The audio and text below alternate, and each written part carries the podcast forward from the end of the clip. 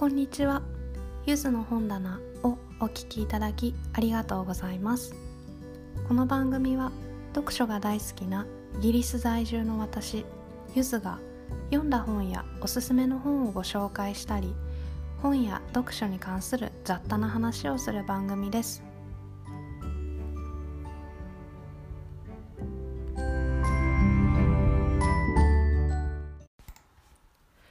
今回はリサ・ジュエルさんの「 The Family Upstairs」という作品についてご紹介したいと思います。えー、それではまず著者についての説明ですがリサ・ジュエルさんは1968年イギリス・ロンドンに生まれました現在人気のフィクション作家としての地位を築いていますえー、1999年にラルフズ・パーティーでデビューしこちらはイギリスでベストセラーとなりました。2008年には小説「31ドリームストリート」でメリッサ・ネイサン賞コメディロマンス賞を受賞しています。現在はご主人と2人のお嬢さんと一緒にロンドンにお住まいです。え続いて本の概要ですが出版年は2019年。出版元はアトリアブックス。ジャンルは心理スリラー一般フィクション。ページ数はハードカバーで340ページです。舞台はイギリスロンドン。英語の難易度や特徴で私が感じたことですが今回物語に関連して植物の名前が出てくる場面がありましてそちらの学術名が少し出てくるんですけれどもそこ以外は特段難解な表現はなかったかなと思います。えテーマやキーワードですが家族上流階級の没落コミュニティ、えー、カルトなどです、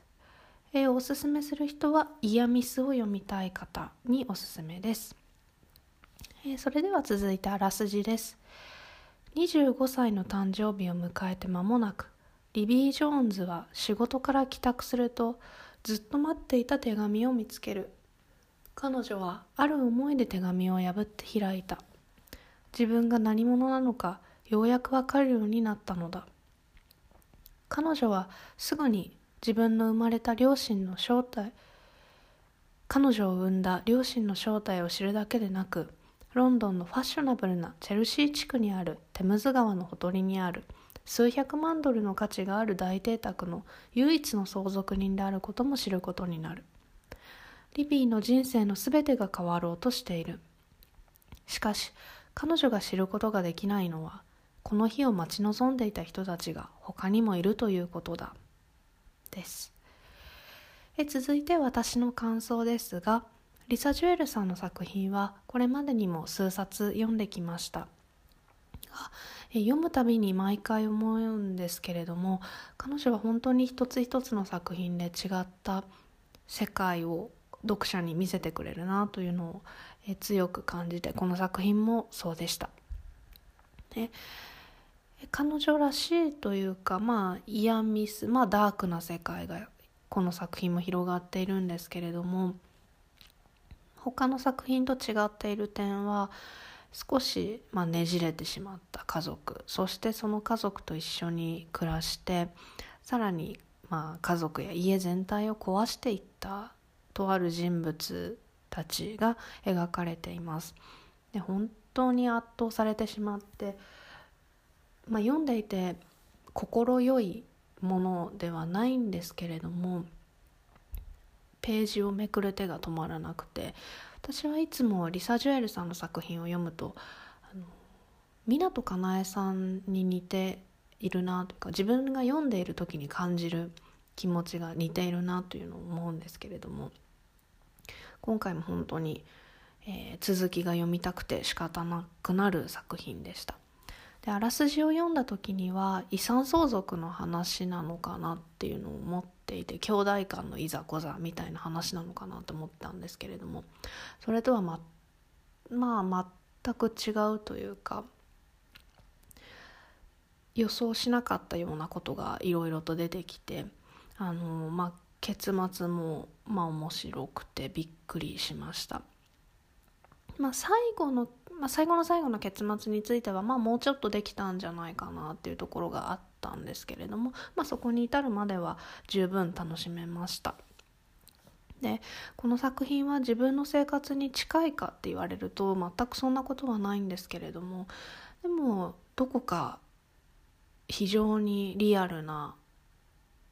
形で自分の心に迫ってくるものがあってそれはやはり描写のうまさであったりプロットのうまさであるんだろうなと思いました。でキャラクターについては結構キャラクターが、まあ、出てくる方かなと思うんですけれどもまあデイビッドバーディーといった本当に救いようがない人も出てくるんですけれども現代の視点から見た時の、えー、主人公リビーの同僚であるダイドですとかジャーナリストのミラーという、まあ、この2人が物語の、まあ、ある意味救いになっていて読者にとってもこの2人の存在は救いになるのではないかなと思いました。えー、次に一言キャッチフレーズですが今回は「彼は静かに家を蝕んでいった」としてみました。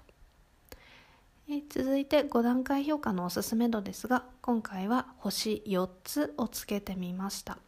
で先ほども言った通り少し最後が、まあ、物足りないというかあこういうふうに終わるんだっていうところがあったので、まあ、星5にはならなかったんですけれども星4つ、まあ、そこまでに行くあ過程はとても面白かったので星4つをつけてみました。でそれでは以上です。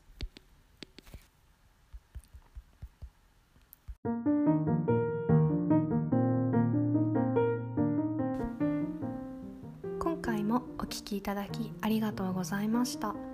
ゆずの本棚ではツイッターやブログでも読んだ本の感想やおすすめをご紹介しています。また皆様からのお便りはお布施というサービスからお送りいただけます。励ましや質問トークテーマのご提案などお待ちしております。